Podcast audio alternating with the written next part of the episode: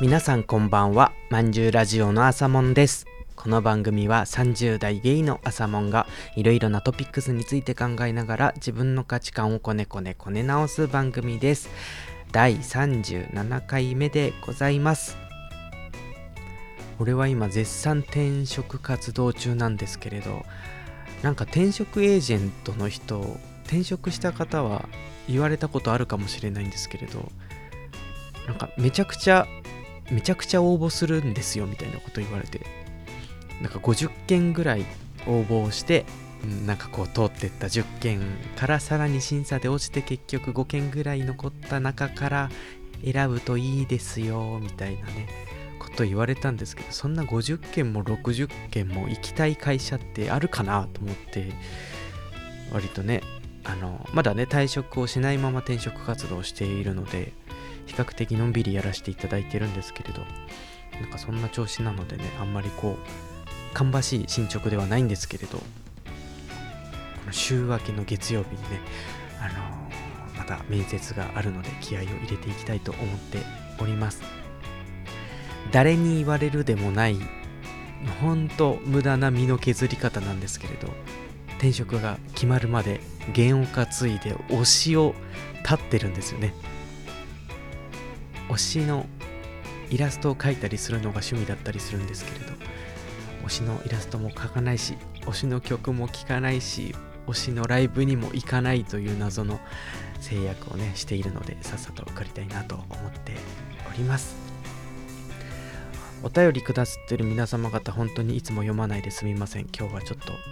2つだけ読もうかなと思います。東京都在住30代シスさんありがとうございます。いつも移動中や仕事の合間に息抜きとして朝もんさんの声に癒されながら楽しく聞かせてもらっています。配信ありがとうございます。こちらこそでございます。今回初めての投稿になるのですがお化け枕さんにぜひ演奏してもらいたい曲があり勝手にリクエストさせていただきます。その曲はクラムボンのラッシュライフという曲なんですが、お化け枕さんの楽しくて可愛い音の雰囲気にぴったりだなと思うのと、個人的にも過去の恋を思い出す曲で、お化け枕さんバージョンにアップデートしてもらいたいです。ちなみに、あさもんさんが去年2023年によく聴いたアーティストまたは曲はどなたでしたか？Apple Music や Spotify とかの個人ランキングの機能で私は宇多田さんが2023年は一番多く聴いたアーティストでしたというお便りです。あの、お化け枕はね、あの散々言ってるんですけれど、俺が組んでいるバンドで、お化け枕の X の方にも一応、あの、リンクなんとかっていうのがあって、そのリンクをね、開くといろんな項目あるんですけど、お化け枕にリクエストをね、飛ばせるっていうのがね、全く、全く誰も知らないんですけど、そういう機能が実はあったりします。このねリクエストいただいたクラブボンの曲結構俺も好みだったのでどっかでやりたいなと思ったんですけれどクラムボンってこう名前は知っているしなんか好みな雰囲気だけどこういつも横を素通りしてきたアーティストの一人なのでぜひねなんかこの機会にちょっと演奏を通してクラムボン知れたらなと思ったりしているんですけれどなんかこう過去の恋を思い出す曲を生産したいっていう気持ち結構わかるなと思って。あのトライロインザスカイのトラさんと俺散歩仲間なんですけれどなんかねこう過去の嫌な思い出があった地をトラさんと散歩することでアップデートしたりとかしたことがあってなんかすごくわかるなと思いました。ありますよねそういうのね。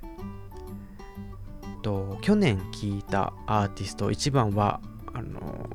さっき推し立ちをしていると言ったんですけど麦かっこ猫というねアーティストが俺はもう一番一番大好きなんですけれど麦ちゃんの「Song of Life」という去年リリースされた曲がね一番聴いた曲でした。2番目3番目のもうなんか麦ちゃんでしたね。そんな麦ちゃんを今ね、俺立ってるので元気がだんだんなくなってきています。頑張りたいところです。もう一通、埼玉県在住50代河津さん、いつもありがとうございます。これは、えっと、多分前回の飼い犬にパンを噛まれるを聞いて喋ってた回の感想なんですけれど一部ちょっと抜粋で読ませていただきます。ゲイカルチャーの継承という観点ではクローズドな環境は必要だと思いますが完全に閉鎖的だと文化ってストレ廃れてしまうと思うんですよ。風通しの良さも程よく必要だと思うんです。海パンまだ聞かずに言っていますがぜひ聞きたいと思います。打足ですが、蘇民祭が今年で終わりにするそうで、1000年も続いた文化だそうですが、1000年前の祭りと全く同じなわけないじゃないですか。伝統って人間の体が形を保ちつつも物質は代謝で常に入っては出ていく繰り返しみたいな概念です。あと文化の発展って異質なものの境界面で面白いものが生まれますよねというお便りをいただきました。ありがとうございます。ねそうクローズドな環境は必要なんですよね。なんか多分そのゲイカルチャーに限らずクローズドな環境っていうのがじゃあクローズドな環境となんかこう外の環境っていうのどっちも必要なんだなっていうふうに思うことがねどんな文化でもそういう要素はあるんじゃないかなと俺は思ったりするんですけれどこのね蘇民祭が終わりの話俺なんかうっすらニュースの端っこで見たぐらいの知識しかないんですけれど。なんかね理由はいろいろあるそうですね。なんかクレームが入ったとか人がいないとかいろんな話があるみたいなのをちょっとサラサラっとこうサラサラっと表面撫でただけではそんな情報しかないんですけれど。なんかね1000年も続いたお祭りをやめるっていうのがなんかすごい複雑というかねなんかやめざるを得なかったりするんでしょうけれど。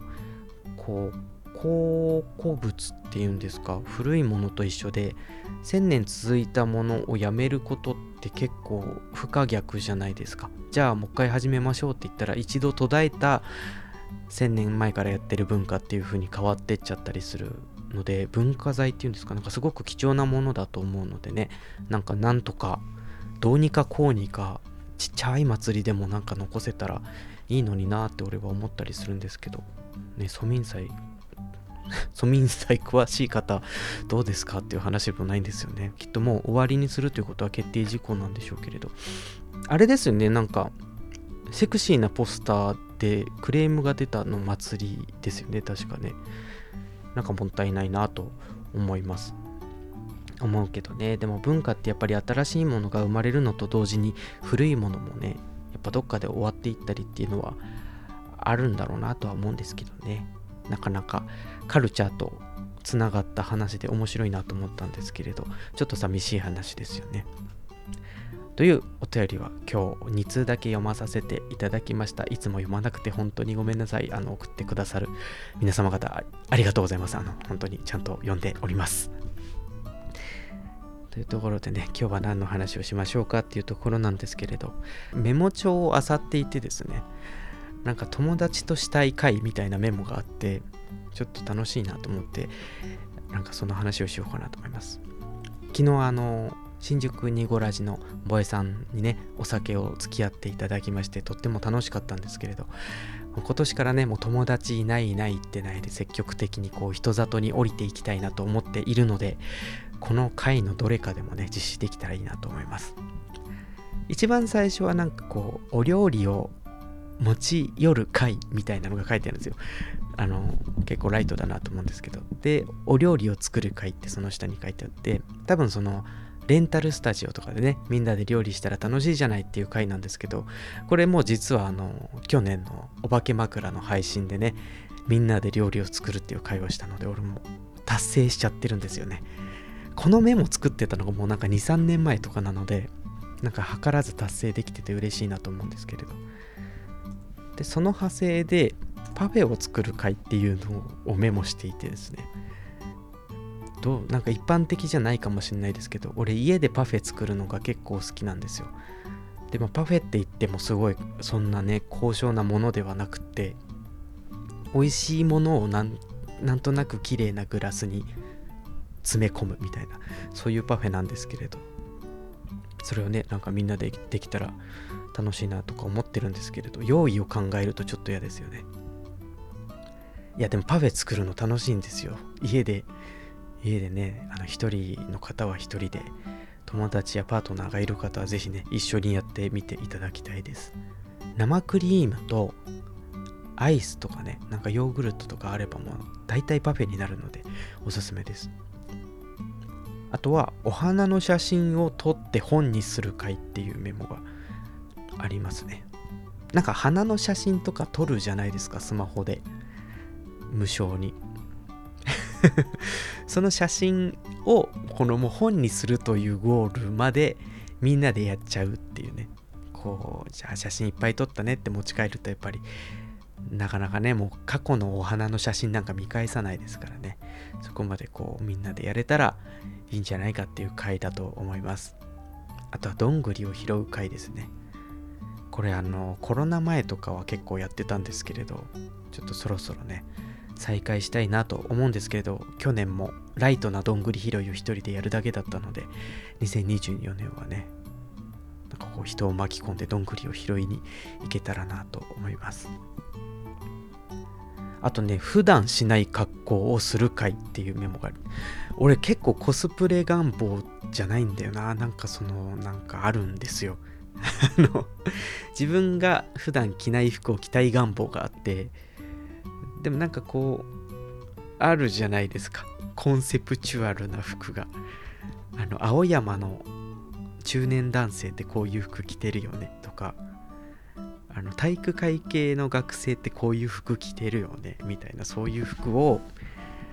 なんか着たいんですけれど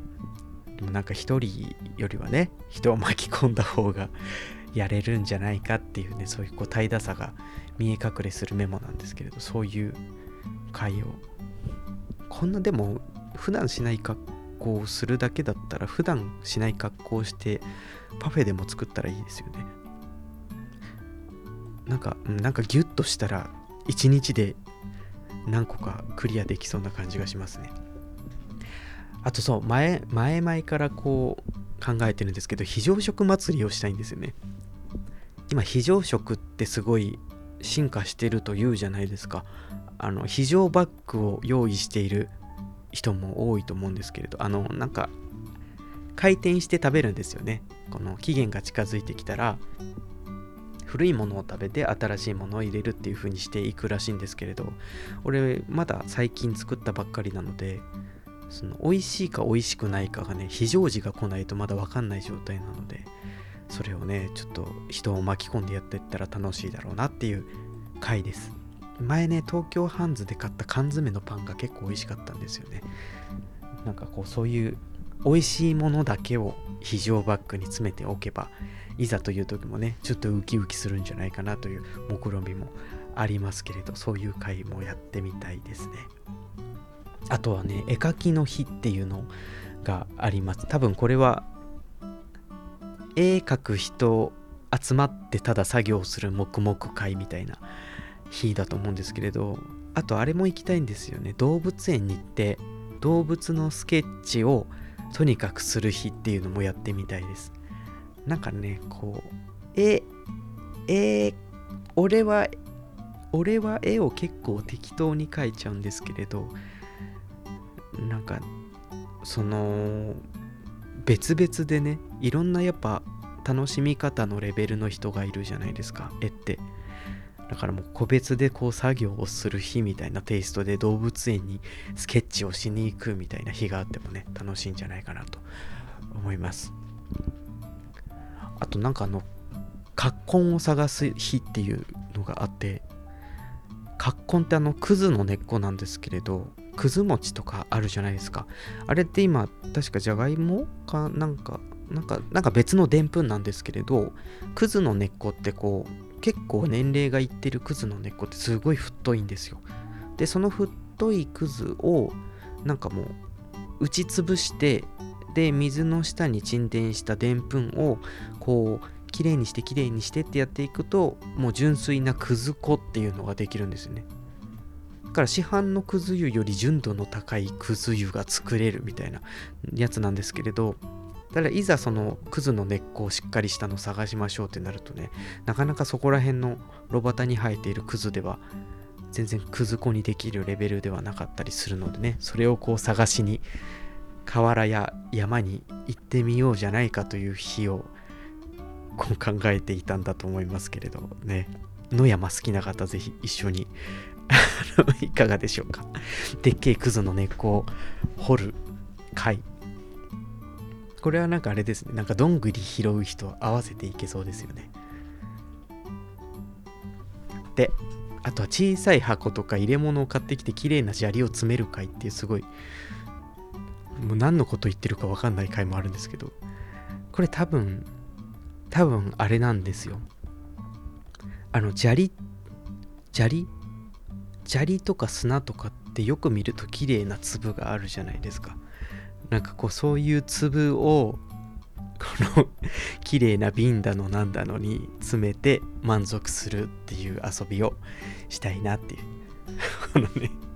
一人でやるにはちょっと寂しすぎるからっていう感じだと思うんですけどなんかそういう会をしたいよっていうメモがあります。以上です。俺が俺がなんか人とやりたい会のメモですね。もう記載ばっかりですね。ちょっと気のいい方興味のある方はちょっとねご一緒していただけたら嬉しいなと思います。こんなね何のオチもないんですけれど。ほんと何のオチもないですね。一人で一人でやってもいいんですけどっていう回ですけどそんな面白い回をね友達とできるようになっていけたらいいなと思っています。こんなところで今日は終わりにしようかなと思います。まんじゅうラジオではトークテーマや相談なども募集しております。番組の概要欄に URL を貼っていますのでよかったらお便りを送ってもらえたら嬉しいです。今回も最後まで聞いてくれてありがとうございました。それでは今日もめでたしめでたし。